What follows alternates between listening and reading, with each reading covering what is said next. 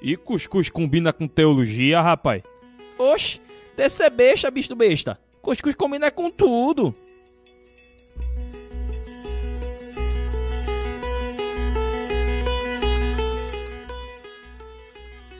Hoje o dia vai ser massa, galera. Meu nome é Ediel Siqueira e compromisso com a sociedade também é compromisso da igreja. Alô, alô, galera. Aqui quem fala é o Alex Araújo. Prazer imenso com vocês. E Cat Antônio diz: quando a caridade é necessária, a justiça social é urgente. Sem comentários, né? Sem comentários essa aí. Alex agora botou pra torar, Perfeito. Né? Perfeito, né? É, Gente, bom, bom dia, boa tarde, boa noite, boa madrugada. Nesse momento de quarentena, mais uma vez o, o áudio não fica essas coisas, mas você que está aí na, for, for escutar a gente em 2054, você vai poder olhar e dizer assim, poxa, esses caras ficaram durante um tempo trancados e ou eu permaneço trancado, né? Ou agora eu sou feliz e não sabia. É, gente, a gente está aqui com o Evaldo Rodrigues, é, advogado, um cara que é engajado com causa social, para falar sobre um tema importantíssimo. E é importante a toda hora, né? Que é o, o Evangelho e as relações do Evangelho com a justiça social. Ah, a gente tem tido aí nesse período de quarentena uma sensibilidade muito grande para essa causa, porque a gente sabe que num país desigual como o nosso fica difícil ah, todos serem contemplados né, de maneira igual, né, ou pelo menos mínima, de uma qualidade de, de recursos ou de chegar a esses recursos. E para algumas pessoas elas só foram observar essa necessidade agora, mas essa necessidade, necessidade que ela é constante. Mas aí, Evaldo vai falar um pouquinho com vocês sobre isso.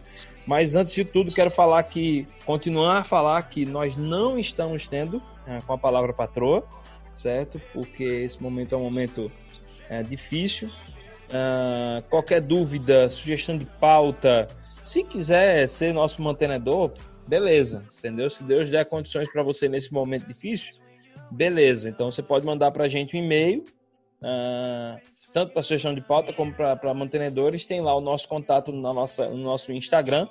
Mas a gente prefere até que você uh, invista, uh, pegue esse dinheiro que você fosse investir na gente e invista em alguma, em alguma pessoa. Então por isso que a gente está querendo, mesmo você que tem condições, é, você direcionar esse dinheiro para o próximo nesse momento, tá certo? Mas, Ed, mas, mas Ed, veja, mas se alguém quiser doar uma cesta básica pra gente, cara? Tá valendo. Agora sim, cesta básica para mim só se for de carne de primeira linha para eu fazer churrasco hum. na minha churrasqueira de bafo. Entendeu? Maravilhosa. Com Nutella tô... sem Nutella, tu é o cara raiz. Eu sou raiz, meu irmão. Não, eu não sou raiz não, porque ah, eu tá. faço, eu faço, eu, eu, quem é raiz faz com churrasqueira de tijolo. O meu não, o de bafinho. Boa. Mas é bom, viu, cara? Olha, eu tô com uma saudade de um churrasco. Pensa numa coisa que eu gosto, velho.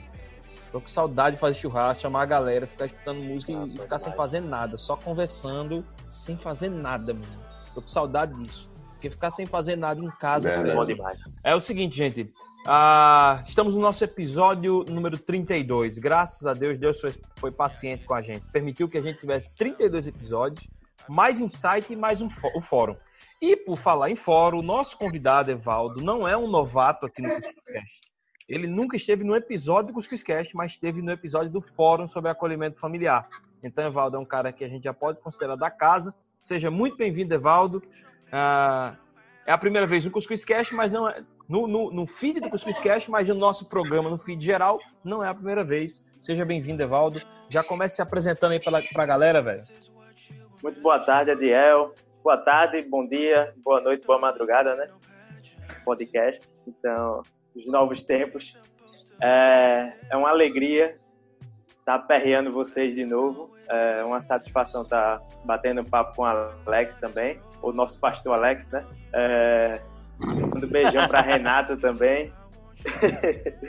e estamos aí para bater um papo, conversar sobre, sobre o momento que a gente está vivendo e e como o reino de Deus está eh, uh, nisso, como a igreja está nisso. Falando um pouquinho uh, do, do, que tu perguntou sobre mim, uh, eu tenho 29 anos, sou, sou daqui do Recife, sou advogado, estou congregando no Farol, sou casado e, e uso minha profissão para servir a Deus também no, no, no, ministério de forma mais direta. Né? Eu acredito que em todas as nossas profissões, seja através de um, uma organização, um organismo religioso ou não, nós servimos a Deus. Mas no meu caso, é, eu sou advogado da ONG Reaviva, uma ONG que cuida de meninas em situação de acolhimento é, na cidade de Olinda, vítimas de abuso exploração sexual. É, e milito nessa, nessa área dos, dos direitos humanos. É, entendo que o evangelho ele toca em todas as partes da nossa vida é, de uma forma mais é, integral. Massa, cara. A gente.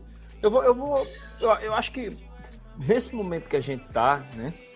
É uhum. difícil, né? A gente é, tá, assusta, assusta a gente, né? Como tá assustando o mundo todo, eu acho que uma coisa é certa, o mundo vai mudar depois disso.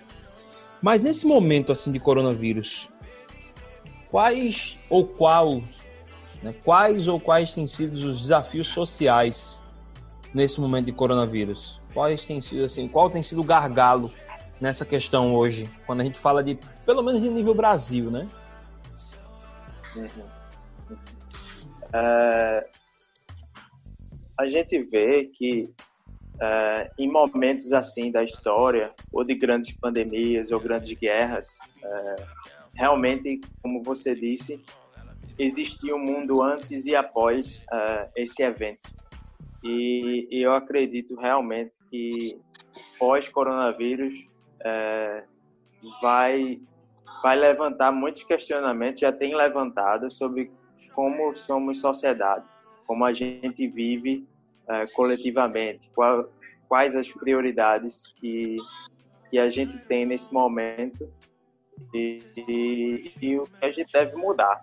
Eu acredito que é, o coronavírus tem, tem mostrado é, a fraqueza dos nossos sistemas de saúde.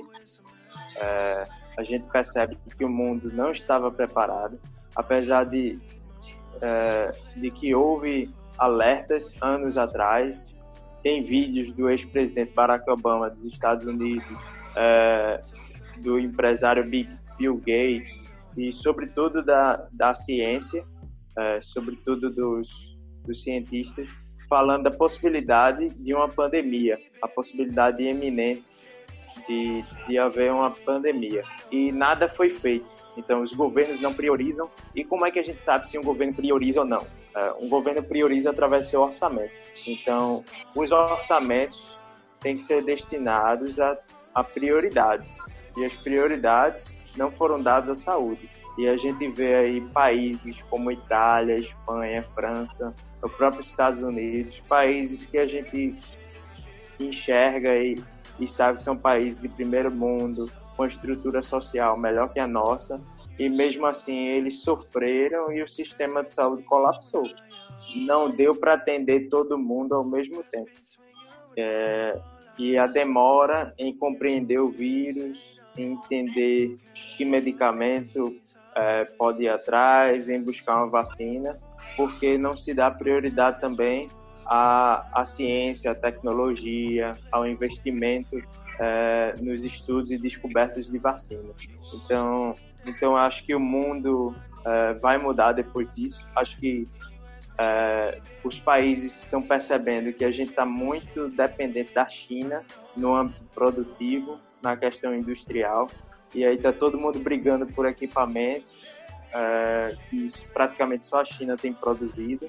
Eu acho que os países vão, vão buscar mais fortalecer o seu, a sua indústria interna é, para não sofrer com isso no futuro. E chegando no Brasil, temos as nossas peculiaridades, né? que o Brasil é um país extremamente desigual. A gente é a oitava, se eu não me engano, a oitava economia do mundo em números absolutos. É, mas, ao mesmo tempo, a gente é o sétimo país mais desigual do mundo. A gente só está à frente de países só, só seis países, todos da África, é, são mais desiguais que o nosso. Então, até se tu me permite, se vocês me permitem, eu peguei alguns dados para não ficar só no que eu falo. É, o Programa das Nações Unidas para o Desenvolvimento fez uma, uma pesquisa em 2019 atestando que o Brasil é o sétimo país mais desigual do mundo, é, atrás apenas de países africanos, é, apesar de sermos a oitava economia do mundo. O DIESE, que é um órgão de estatística respeitado no Brasil, é, mostra é, o DIESE e a Oxfam, que é uma ONG britânica, mas com atuação no mundo todo em questões de desigualdade, é, apontam que 1%, 1% mais rico da população brasileira é, concentra 28% da riqueza do país. E os 10% mais ricos concentram cerca de 42% da riqueza do país. É, Para ilustrar, os seis homens mais ricos do Brasil, seis pessoas, têm a mesma riqueza das 100 milhões de pessoas mais pobres do nosso país. Então, assim, diante desses números e diante dessa situação, é, já é difícil viver, já é difícil nós, como cristãos, é, aceitarmos que vivemos em condições é, tão, tão diferentes, tão desiguais assim. E com o coronavírus, isso só vem escancarar, é, só vem mostrar que, pelo bem de todos, pelo bem da coletividade, é, o que a Bíblia já nos ensina, que está no nosso coração, como servos de Deus, é que o que afeta o outro afeta a mim também. Então, o Covid-19 está mostrando que pessoas vivendo em situação de extrema pobreza, pessoas que não têm água para beber, que não têm água é, para tomar banho, para lavar suas roupas, para cozinhar um alimento, pessoas que não têm saneamento básico. Isso pega grande parte da população brasileira. Sempre milhões de brasileiros, não estou falando aqui de, de algumas pessoas. Isso é uma realidade do nosso país. Então, a gente vivendo uma situação assim, é, como é que a gente vai combater um vírus agora? Quando se vai para frente da televisão e se diz, ah, fique em casa. Mas espera aí, isso alcança todo mundo? Quem mora num cômodo, é, como a gente conhece a realidade das comunidades aqui, daqui é, da nossa cidade de Olinda, a gente vê casas com um cômodo com 10, 15 pessoas é, dormindo no colchão, na sala, ou na verdade nesse cômodo único.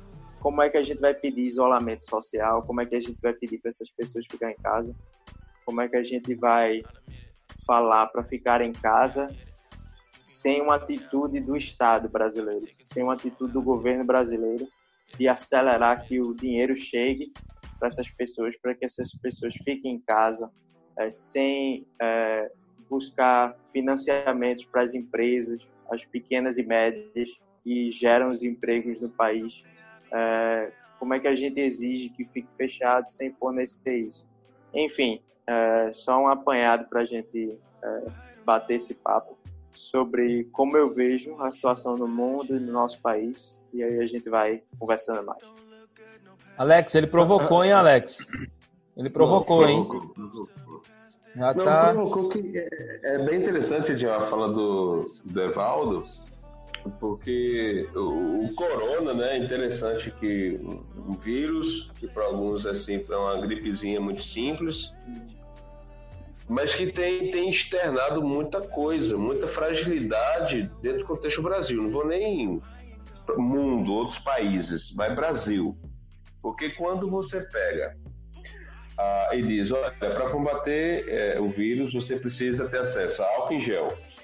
Aí entra a questão da educação.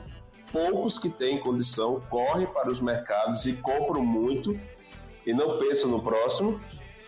Né? Ou seja, se ele somente tiver álcool em gel, ele acha que ele vai estar protegido. Vai para outro elemento, não, mas beleza, faltou álcool em gel. Tem o quê? Água e sabão. É que nem você falou, vai chegar na comunidade mais pobre, que o povo já lutava porque já não tinha fornecimento de água. E também não tem dinheiro para comprar o sabão, é elementos básicos. Aí você pega um contexto Pernambuco, onde que temos até três dias atrás era 2.700 pessoas contaminadas, onde que mais de mil profissionais de saúde foram contaminados. Ou seja, se você olha, é uma, uma, uma doença que, cara, tem externado falhas dentro da nossa estrutura é, é, alarmantes. Né? Porque a pessoa que não tem acesso à água, não tem acesso ao sabão, a falta de educação faz o cara não pensar no próximo. Né? Você olha o profissional de saúde que vai ter que estar no campo de combate de frente, e o cara é contaminado com uma facilidade muito grande, gente. 2.700, mais de mil sendo profissionais de saúde. Cara, isso aí indica, seu Paulo Câmara, me desculpe, cara, você pode botar tudo para cima do governo federal, mas isso é responsabilidade sua. Ele não está dando, não estava dando antes condições para os profissionais e hoje fica muito claro de que realmente nós estamos com um sistema de saúde estadual sucateado né? Eu queria saber de você, velho, como é que você olha para esses números, quando você, quando você já estava acompanhando isso. Ah, moradores de rua que não tem mais restaurante aberto, estão ah. comendo pombo, né? E como é que é isso, velho? É. Uh, não, eu concordo contigo, Alex. É, é uma fragilidade muito grande e, e é jogar os profissionais de saúde é, para encarar a morte, né? Porque se uhum. quase 50%, 50% das mortes são de profissionais de saúde, tá na cara, não vê quem não quer, que o problema tá no fornecimento de, de EPI, né? Dos equipamentos de proteção individual. E, o básico, como é que você é. básico, como é que você quer exigir de um profissional que está na linha de frente, que está buscando salvar vidas, que ele vá sem o mínimo de proteção necessária. Qual é a cabeça dele é, lidando diariamente com pessoas infectadas com uma doença, um vírus que é altamente infeccioso e sem o mínimo de proteção. Então, isso é exigir demais e isso tem, além de o efeito, é, além do, de impedir que, que eles exerçam bem, com sanidade, com tranquilidade o trabalho deles, quando um profissional de saúde desse é, é contagiado, ele fica fora de combate e aí você desfalca o sistema de saúde. Então, uhum. é uma perda dupla, né? É muito complicado. É, a responsabilidade da saúde, segundo a Constituição Federal, é dos estados e, e sem dúvida o governador tem a responsabilidade dele. Eu culpo o governo federal no sentido de, de não ampliar o auxílio financeiro, porque uhum. quem tem a capacidade de, nesse momento, que economicamente a gente está num contexto similar ao contexto de guerra, então todos os países do mundo, mesmo os, os de direita, mesmo os mais uh, liberais no, no sentido econômico da palavra, mesmo esses uh, posso citar aqui até os Estados Unidos de Trump, o Reino Unido, a França. A França, antes da pandemia, estava querendo fazer uma reforma da Previdência também. E agora eles estão pegando dinheiro do Estado e colocando em todos os setores da sociedade, sobretudo da saúde. Então, nesse momento, o governo federal, como tem a chave do cofre, poderia liberar dinheiro para isso. Uhum. Agora, a gestão também do governo estadual, sobretudo nessa questão de equipamento e proteção, é, a responsabilidade do governador. É, é, é, isso mesmo, olha, gente. A gente fala aqui, e é uma coisa assim que revolta um pouco, talvez revolte você que esteja escutando, ou talvez você não, não pense com a gente. Eu quero deixar bem claro que a intenção da gente não é criticar é, A ou B, mas dizer assim que o problema é geral. É, nem politizar, anos. né? é, não é. é. É um problema de muitos é. anos, é. velho. É impressionante. É isso. estrutural, é. É estrutural. Por exemplo, é. não era para aqui no Brasil a gente tá misturando a coisa com política. É um problema geral a partidário. E a gente já tem uma cultura tão viciante de transformar a coisa num discurso político que se fosse outro problema, se for um problema de segurança é. pública, que é uma coisa apartidária, aí bota a questão política. Se for a questão educacional, é. que é uma questão também apartidária, aí bota a questão política. Isso acaba é. dando uma atrasada no processo. E sobre essa questão do auxílio que, que, que Evaldo falou, eu também, eu também concordo com isso.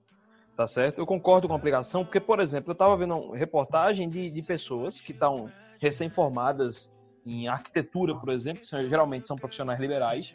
E o arquiteto, para quem não sabe, ele não pode, se eu não me engano, se tirar o MEI, porque a categoria lá, a Conselho Regional não permite e não se enquadra no tipo. Só que esse cara, quando está no começo de carreira, ele não ganha essa grana toda. Entendeu? É. Então, o, o que que aconteceu? É, a gente tem que se ligar que, que esses caras não foram contemplados, entendeu? Isso é uma bronca gigantesca, velho. Pois é. E aí, como é que é? Como é que ficam as coisas, né? Mas, vê só. É, Alex falou sobre aquela, a questão da problemática dos serviços públicos. A gente falou aqui um pouquinho. Que é uma realidade, uh -huh. e não é uma realidade só uh -huh. dos países subdesenvolvidos. Isso se mostrou nesse momento que é a realidade mundial. Então, até os países que a gente admirava e achavam eles o Sim. top de todos, os caras estão tendo problema, né? Ah, mas aí vamos trazer para nossa realidade. Uhum. Quando a gente fala de, de, de engajamento uhum. social, a gente tem um texto que, que, que, diz que a gente que a verdadeira religião, né, é amar, servir o próximo, né?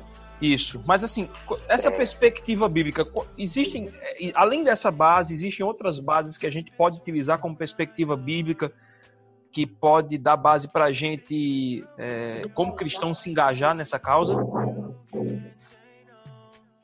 Na minha opinião, sim. Na minha opinião, isso, é, isso não deve ser Uh, como a gente vê, um, um, digamos, um departamento da igreja. Isso não deve ser ah, aquela área social também cabe. Eu acho que isso está dentro da centralidade do Evangelho.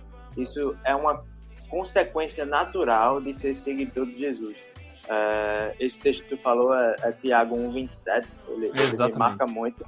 É, que, que a verdadeira religião é servir, é, amar ao próximo, dar sua vida pelo seu irmão. Jesus fala muito isso. É, Jesus lá em João 15 fala, é, quando ele está falando com os discípulos, ele, ele diz que as pessoas nos reconhecerão como seguidores dele, como seguidores dele, não pela roupa que a gente usa, não pelos jargões que a gente fala, é, não por quantas vezes a gente é, vai na igreja, apesar de que eu defendo é, que devemos é, conviver numa fazer parte de uma comunidade, porque é essencial para o nosso florescer cristão, mas enfim, Jesus disse que que ele que seremos reconhecidos como seus seguidores quando a gente amar uns aos outros. Então, para mim é sobre isso, é sobre servir ao próximo como a si mesmo, amando a Deus sobre todas as coisas e dar vida pelos nossos irmãos. E, e, e a partir disso, é, a partir dessa reflexão, o direcionamento da nossa vida cristã uh, não se limitará a essa vida religiosa, regrada, uh, hipócrita. Uh, somos feitos de barro, então cometeremos erros, mas a nossa vida tem que estar na centralidade do Evangelho servir. Jesus também fala lá em Mateus 25 que o menor que servirmos, darmos um copo de água, alimentar. É, quando ele conta, né, que ah, vocês me alimentaram, vocês é, me vestiram, vocês me deram um abrigo. Os, os discípulos perguntam: quando foi que fizemos isso, Senhor? Quando vocês fizerem para os menores, para aqueles esquecidos, para aqueles que estão à margem da sociedade, vocês estão fazendo para mim. Então, isso mostra que tipo de igreja devemos ser, é, sobretudo nesses tempos é, de coronavírus. Eu acho que a verdadeira religião é servir é, com a nossa boca, com as nossas ações, é, servir a Deus e servir ao nosso próximo. Se nós não amamos o nosso próximo, a quem nós vemos, como é que vamos amar a Deus e não vemos? Então, é, tudo isso me faz refletir bastante. Também o, o, o, o texto de Isaías 58, é, quando que, que trata da, do verdadeiro jejum, e, e Deus fala através de Isaías que o verdadeiro jejum é, que Deus quer é quando nós é, buscamos combater a opressão daqueles que são oprimidos, quando buscamos fazer justiça para aqueles que são injustiçados. Deus quer isso de nós. Eu sou a favor do jejum. É, teve até uma situação polêmica, né? É, que muitas igrejas é, no nosso país é, fizeram uma campanha de jejum e eu acho muito válida. Vi que o presidente é, isso politicamente e, e realmente isso teve um contorno diferente. Mas é, acho que é importante a gente jejuar, a gente orar, sou a favor de tudo isso. É, mas o que Deus fala naquele texto de Isaías é que não adianta nada a gente fazer isso, colocar um saco de pano, deitar sobre cinzas, se a gente não está cuidando daqueles que são esquecidos pela sociedade, daqueles que mais precisam. É verdade, é verdade. Pois é. é... Se eu não me engano, tem também um outro exemplo do rei Saul, uhum. que também convoca o povo para jejuar e não era o... a questão não era jejuar, ele é que precisava passar por algumas mudanças e aí a gente já sabe muito da história de Saul, um cara que era pois é. extremamente é. soberbo, bem apessoado, porém uhum. soberbo, né? Mas é, é, isso aí. Veja bem, e como é que você tem visto, brother, a, uhum. a presença, a participação, a atuação da igreja brasileira durante esse período de pandemia, né? Porque a gente sabemos também que houve-se um decreto e uh, não, não há mais reuniões, todo mundo está em casa, mas a, a, pergunta é como é que a igreja ela tem se portado, como ela, se ela tem contribuído com alguma coisa, porque eu, eu gosto dessa esses insightzinhos assim. Nós uhum. vimos que de uns 15 dias para cá, eu acho mais ou menos, veio uma onda de lives dos artistas de uhum. celulares que vinham com a proposta de shows, né, e, e muito solidário, né, arrecadações de toneladas e mais toneladas é. de alimentação, de valores para instituições uhum. e tudo. E nós vimos que, por um lado, os grandes artistas do meio gospel passaram um bom tempo em silêncio. Eu acho que a semana passada, é, você que está nos escutando, gente, nós estamos agora na não, quase na penúltima semana de, de abril. É, a gente tá gravando esse programa no dia 22 de abril? Isso. né? Mas o programa vai ao ar em maio. Isso. E nós vimos uma manifestação também agora da, dos artistas gospel, né? Fazendo algumas lives ali e, e com uma pequena pincelada social e é. algo mais teatral, né? Alimentar os fãs que estão. Comercial, né? Isso, é uma parte mais comercial do que mesmo social. O que é que você poderia nos falar sobre isso? Qual a sua opinião sobre a atuação da igreja, sobre a atuação daqueles que poderiam estar influenciando e, motivando, estimulando essa questão da, da, da nossa participação nesse quadro em que o Brasil se encontra? Uhum do alto da minha insignificância, mas é, como alguém que tem uma opinião também, é, eu é, e todos, como o Ediel falou, é, fiquem à vontade de discordar também. Mas uhum. assim, eu entendo a igreja a igreja brasileira bem fragmentada, sobretudo nesse, nesse momento de, de coronavírus, no sentido de, de diversidade de, de reações. É, eu estou vendo a, a turma é, que faz live com o presidente da República, que, que diz para todo mundo venha para a igreja porque está tudo certo, ou que tenha vamos orar porque a oração e o jejum vai matar o vírus. Então vamos para as ruas, ficar é, é, de joelhos, fazer corrente de oração, etc tem essa turma e que, assim, abrindo um parênteses, é, quem sou eu para falar de alguém que está é, clamando a Deus por, por saúde, por cura, uhum. etc. Mas eu acho que a gente tem que ter muito cuidado para para que com isso a gente não engrosse o argumento é, de que está tudo bem e que é, só com oração vai resolver o problema. Porque não vai, a gente precisa de, da ciência nesse momento e a minha visão de reino de Deus é que ciência tem tudo a ver com o reino de Deus. É, uhum. é, Deus nos criou com essa capacidade criativa e a ciência é nada mais do que a nossa expressão e evolução disso. É, mas é, tenho visto essa igreja que tem se alinhado sem nenhuma crítica ao presidente da República, é, apenas tocando nas questões espirituais, sem falar da realidade do povo, sem tocar nas questões concretas é, dos que mais sofrem nesse momento, e sem falar e ter essa responsabilidade, porque os líderes religiosos têm muita capilaridade nas comunidades e teriam um papel fundamental de falar para as pessoas ficarem em casa, de falar para as pessoas terem cuidado é, e, e, e tudo isso.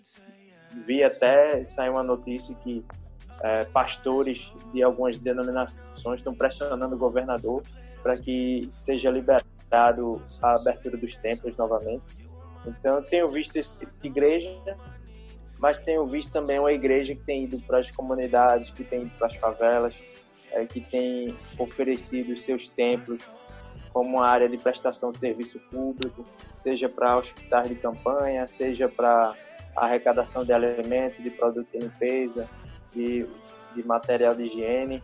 É, eu acho que, que tem uma parcela também que está mostrando e sinalizando o reino de Deus nessa uhum. época.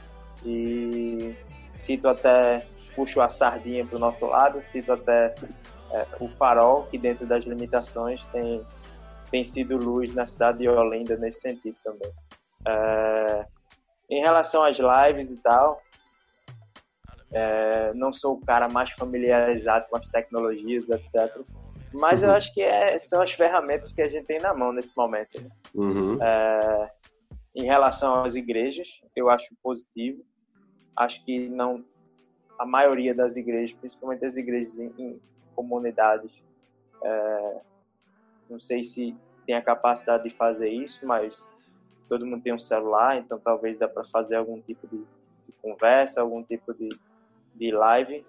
É, acho que as igrejas, é, a gente está vendo também que a gente não precisa de tempo, e o reino de Deus não precisa de tempo para florescer, e quem tem sinalizado o, o reino de Deus está é, tá caminhando mesmo nessa situação, principalmente nessa situação é, de pandemia e tenho visto esse lado muito positivo.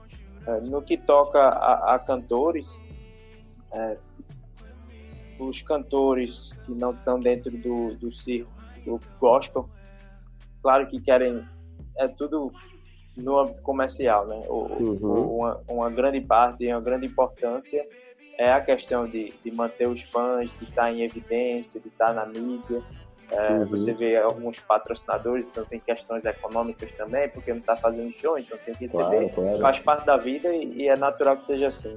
É a profissão dos é... caras também, né? É a profissão, o cara tem que ter o pão, né? É.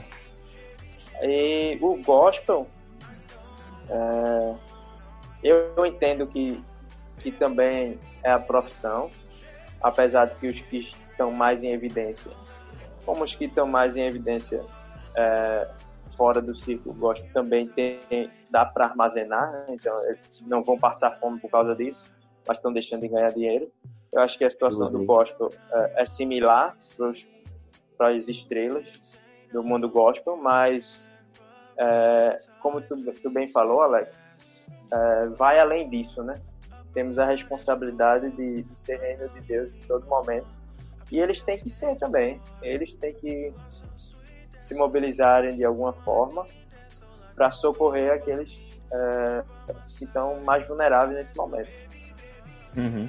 Olha, antes, antes uhum. de fazer a próxima pergunta, eu quero acrescentar um, algumas questões de crítica, tá certo aqui? Uhum. E assim, se algum irmão estiver escutando, algum amigo estiver escutando e achar ruim, fale com no Instagram de Ediel Siqueira, tá? Eu tô dando aqui o meu Instagram para você falar, que aí eu respondo de uma maneira muito tranquila, sem raiva, mas algumas coisas que me é. deixam até chateado. A primeira é alguns líderes, alguns líderes não, um líder ah, quem, a, a carapuça vai servir, entendeu? Não vou dizer quem foi, todo mundo sabe quem foi. Disse que fechar a igreja nesse momento é ferir o princípio ah, da liberdade religiosa. Evaldo aqui, que é advogado, sabe melhor do que a gente disso. Mas eu acredito que ferir é, é, é, liberdade religiosa é se a gente tivesse proibido de fazer culto até online. A gente isso. não está proibido. Entendeu? Exatamente. Então, uma pessoa que fala isso, ela não sabe o que é conceito de ser igreja. Tô, olha, eu tô falando aqui, tô deixando meu, meu direct tranquilo para quem vier me esculhambar. Entendeu? A pessoa que fala isso não tem noção do que é ser igreja. Qualquer dia a gente pode fazer um cuscuz quer dizendo o que é ser igreja e não é o que a gente acha, é o que a Bíblia diz que é ser igreja. Entendeu? Essa é uma coisa que me deixa muito chateado. E outra coisa também que me deixa chateado é às vezes a gente está criticando, por exemplo, cantor do dito meio dito não cristão que disse assim: ah, se votarem em fulano no BBB, aquele programa maravilhoso ali, eu não sei porque existe, eu faço a live. Ou então, uma pessoa que tem programa especial todo ano em uma grande emissora de TV aqui, faz uma live e não arrecada, não pede um tostão para centrar o negócio. Não adianta a gente, como cristão, criticar e ao mesmo tempo a gente tá assistindo live dos nossos irmãos e que eles não fazem nada, sabe? Nesse pedido, nossos irmãos cantores. É uma crítica, entendeu? É uma crítica, eu deixo muito aberto, entendeu? Porque a gente não pode chegar e criticar ou B porque os caras não são crentes, onde na uhum. verdade a gente, entendeu? Os nossos, vamos dizer assim, entre aspas, eles não estão fazendo, né? Fica bem complicado isso aí. Então critica também o outro, aí beleza critica os da gente, os que cantam na nossa igreja, diz assim, ó, manda um direct pro cara, meu irmão, por que tu não, minha irmã, por que, que tu não faz uma live arrecadando alimento? Né? Agora também a gente tem posturas nossa, nossa, maravilhosas. Assim, a gente pode citar, e eu vou citar os bons, por exemplo, a IBAB tá fazendo um trabalho maravilhoso. A Igreja Presbiteriana Chácara Primavera também, maravilhosa trabalho que eles estão fazendo. É, aqui no Recife, é, a Ponte também dando uma carga do caramba, né? Então, assim, a Igreja do Amor, cara, também, velho. A Igreja, a igreja do, amor do, Amor também fez um trabalho igreja... bom, cara. Cara, entendeu? A Igreja Batista de Coqueiral também. A Batista de, a Batista de Coqueiral, velho, assim... Os caras cara, ali. ali dado, né? Ali é, é um é, negócio é. assim, tá no, no, É que nem a Ibabe, pra mim, as duas, nesse, nesse é. ponto. Eles estão evoluídos, assim, no resto, sabe? Eles já estão caminhando. é lindo ali, velho. É lindo é. aquele trabalho. E quando é a gente vai falar da, da, igreja até do Batista Coqueiral, a gente tá falando de uma igreja num bairro que não é um bairro rico. Tá? Ah, exatamente. Uhum. Então ali é um negócio assim, os caras tiram né? leite de pedra valendo, valendo, entendeu? Então, essa galera, assim, a gente tem bônus. Então, assim, eu, eu, eu sou a favor do seguinte, eu acho que nesse esse momento também é bom pra gente fazer, e eu convido a, a quem estiver vendo aqui, ouvindo esse programa, a fazer um, um, uma análise, um filtro do que é que, é que você está dando valor. Qual é o tipo de cara, de, de, de personalidade cristã que você está dando valor. Entendeu?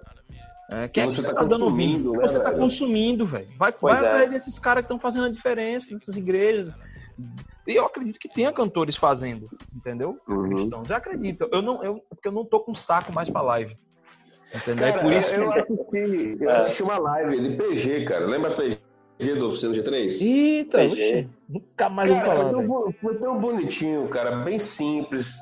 Pela estrutura dele, hoje, infelizmente, o PG ele não está mais no, no hall né, do, dos grandes artistas, mas a, a, o show dele, a live dele, é, foi em prol, cara, de arrecadar é, ofertas para poder auxiliar ministros de, de louvores, cara, que, que nesse período estão sofrendo com, com esse período, né, da, da de pandemia, que não estão mais trabalhando com os músicos e tal. Uhum. Ah, que legal. Cara. Isso é ótimo. Isso é ótimo. Eu, uh, Ediel falou aí do, da IBAB, e, e, tu citou esse exemplo de PG. A IBAB está fazendo uma campanha também para levantar recursos para os pastores de igrejas pequenas ou no interior do Brasil Isso. que não estão podendo Sim, sobreviver, né? Isso, inclusive o, o, se eu não me engano, o próprio pastor Ed René comentou isso na live com o pastor Marcos Botelho. E o pastor Marcos Botelho também disse, ó, assina embaixo, acho que tem que ser feito isso, a gente tem que pensar também, porque não é, não é mole não, viu gente? Não é mole não. Você pois é. nichando é. ou não o público que você vai ajudar, beleza, não importa. Ajuda, entendeu? É. Né? Enfim, é isso aí. É, eu tenho uma pergunta aqui, é, e eu acho que talvez a gente tenha até já até a resposta, mas é importante fazer essa pergunta. Você acredita, Evaldo, que, por exemplo, ah, e aí é fora do, do, do, período também de pandemia, entendeu? Isso é uma uhum. questão antes, durante e depois.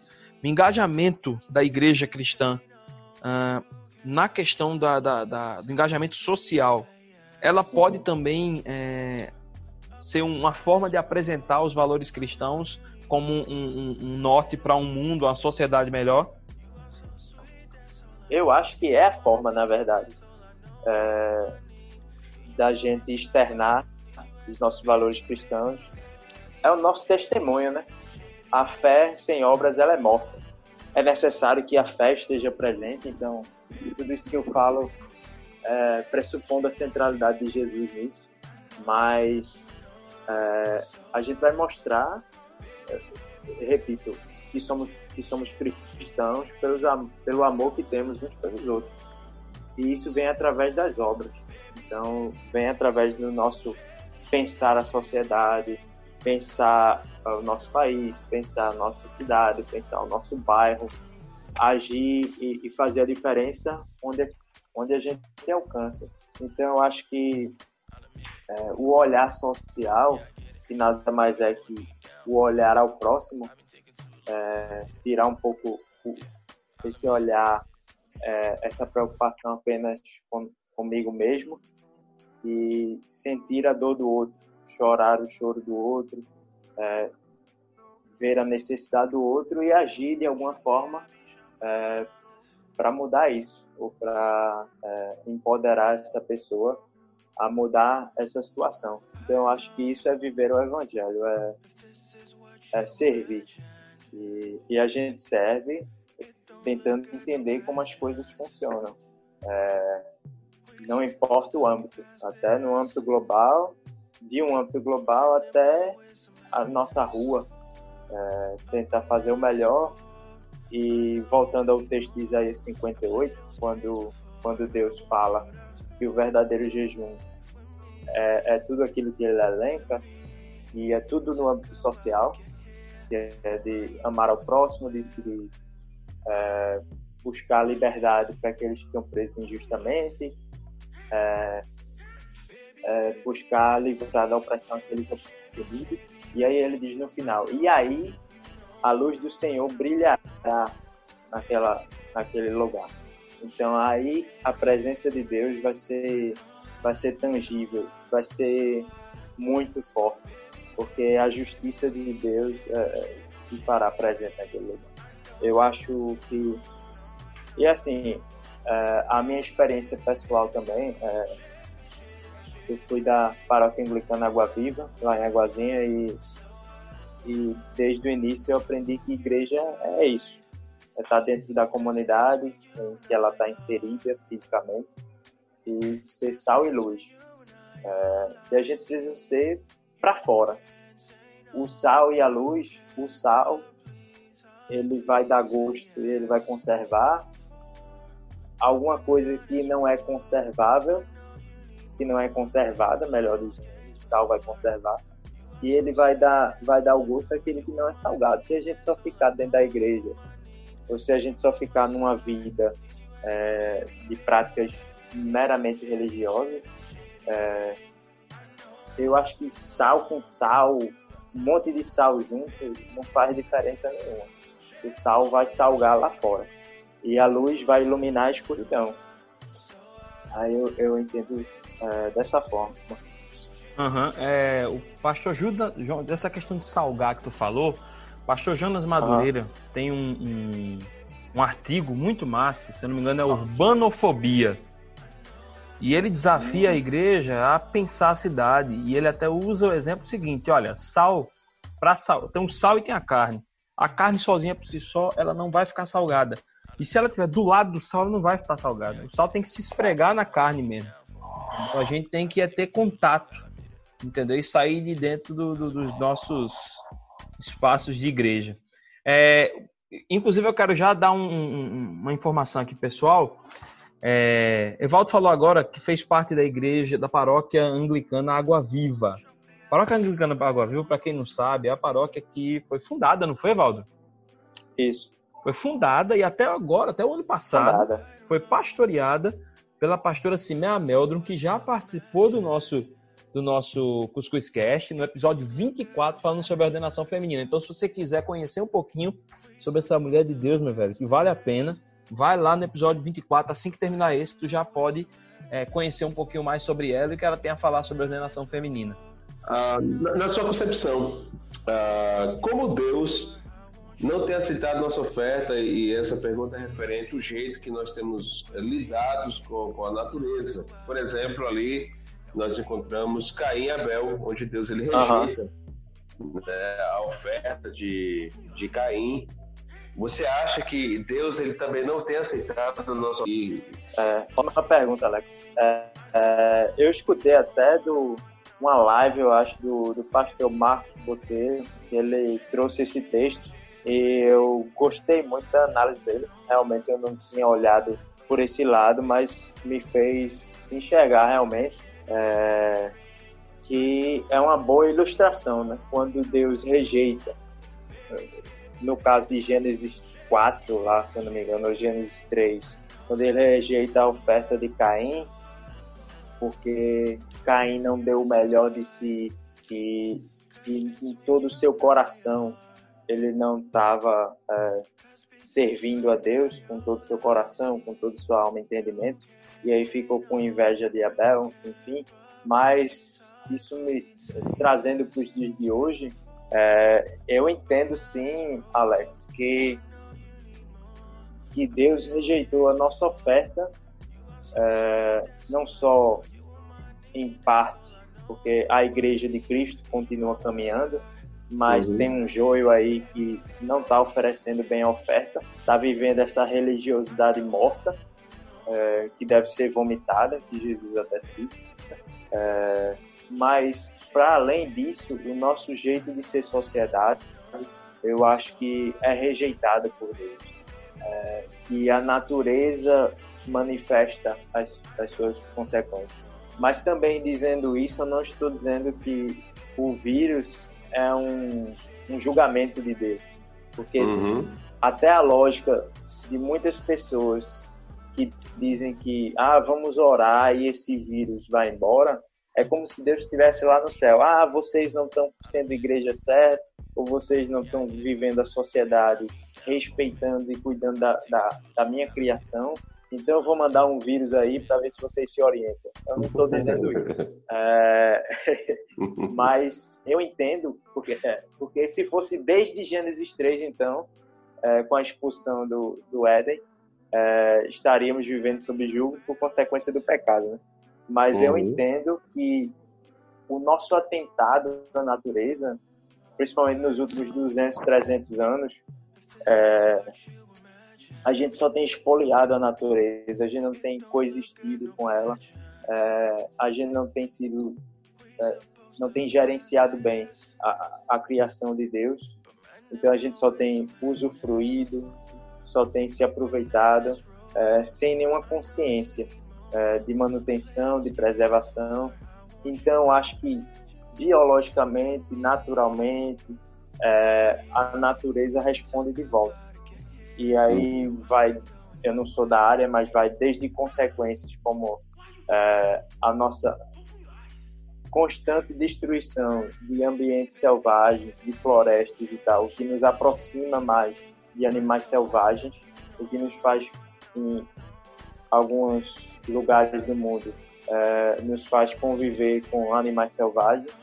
É, tanto é que, que é, os vírus mais recentes se deu por causa da nossa interação, seja comendo, seja eh, de outra forma, interagindo com animais assim, e o vírus passou para os seres humanos.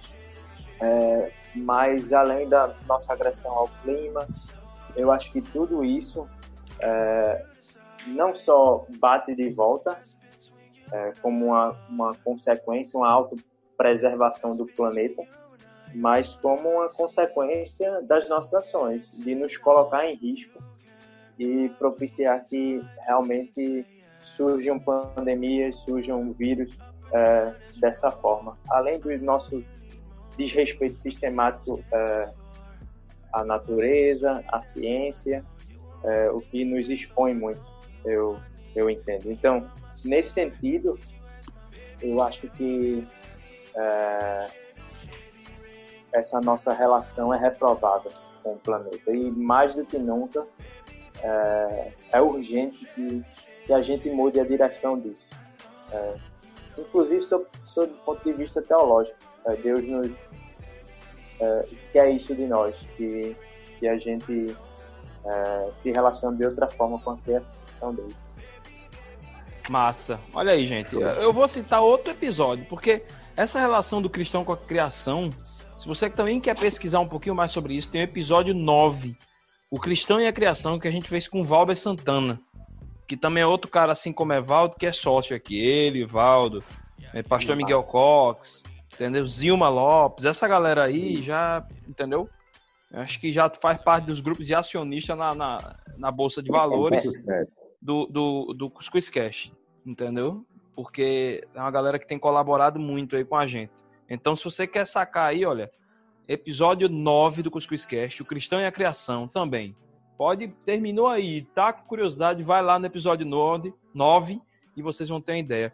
Olha, para fechar, dicas culturais. O que, é que vocês têm aí para dar dicas aí? Vamos começar com o nosso anfitrião. Cara, a dica pode ser tudo a ver ou tudo nada a ver com, com, com o, o programa, tá? Ah, que legal. É... Bem, vou sugerir é, um livro que eu iniciei a leitura. Não tem a ver com o programa, mas é uma boa. Eu estou lendo o primeiro volume, é, Alex e Ediel, do livro Escravidão, de Laurentino Gomes. Não sei Sim. se vocês já ouviram falar, eu mas falar nele. Eu falar é nele, muito bom, uma leitura tranquila. É, se chama Escravidão, volume 1, do primeiro leilão de cativos em Portugal até a morte de Zumbi dos Palmares. Aí eu gosto desse tipo de, de, de leitura, é bem interessante. Aí eu é, tomo a liberdade de recomendar. Massa, show de bola. E aí, Alex, show. tem algum, cara? Eita, Bruno, eu quero indicar que filme, né? Nesse período aqui, né?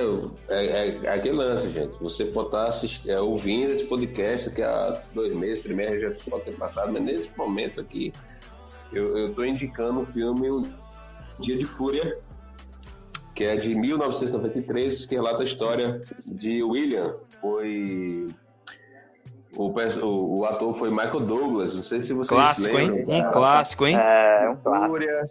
Em meio a uma crise econômica da década de 90, um homem que é dispensado do seu trabalho, enfrentando problemáticas dentro da família, e ele tem um dia bem atípico, né, de, de um mero homem, pai de família, trabalhador. E nesse período aí eu deixo essa dica aí, um dia de fúria de com Michael Douglas. Um Dia de Fúria. Bom filme, viu? Oi, Classicão. Oi. Só esqueci, posso indicar um, um seriado do Netflix? É... O jogo em inglês.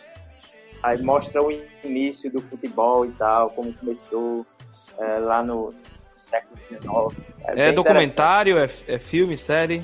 Não, é uma série mesmo bem legal. Ah, cara, vou dar uma é, sacada. É bom, dá uma sacada que mostra bem o início, como o futebol era só das elites.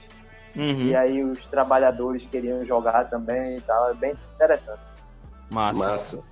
Massa, show de bola. Eu quero indicar ah, dois episódios da gente. Aproveitar então aí, ó, para você que perdeu aí o tempo, não, não conseguiu é, é, é, anotar, eu quero, eu quero indicar Ordenação Feminina, episódio 24 do Cuscuz Cash, pastora Cimea Meldrum, certo? É, que ela é a plantadora e ficou até agora há pouco no, no na, na, paróquia anglicana Água Viva, certo? Ela foi pastora do próprio Evaldo.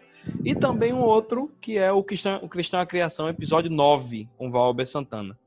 Entendeu? Então, se vocês quiserem bom. dar uma sacada aí, é, vale, vale a pena viu? E se quiserem maratonar, melhor ainda, entendeu? Porque eu sei que muitos estão com tempo à vontade aí para maratonar. Tá certo? Gente, é, eu quero agradecer, Valdo, mais uma vez por você estar com a gente. Muito obrigado, cara. Salve esperamos esperamos vê-lo mais vezes aqui. E queremos vê-lo mais vezes aqui. O Adiel, Alex, a, a satisfação é minha, né? Um privilégio estar batendo esse papo com vocês, trocando essa ideia, é, conversando e, e na esperança que que os próximos serão é, a gente junto, né? No mesmo estúdio. Amém. Tenho pois é. Que, que as coisas vão melhorar. E valeu Amém. mesmo, estou à disposição, sabe que é só, só falar. E tamo aí. Massa, show de bola. Gente, a gente vai terminando o episódio número 32. É... Deus esteja com vocês. Deus abençoe vocês. Dê sabedoria nesse momento difícil. Aliás, em todos os momentos da vida de vocês. Tá certo? Um beijo ah, beijo. Beijão, queridos. Deus abençoe. Beijão, valeu. Tchau, tchau. Tchau, tchau. Esse podcast foi editado por Cuscuz Cast.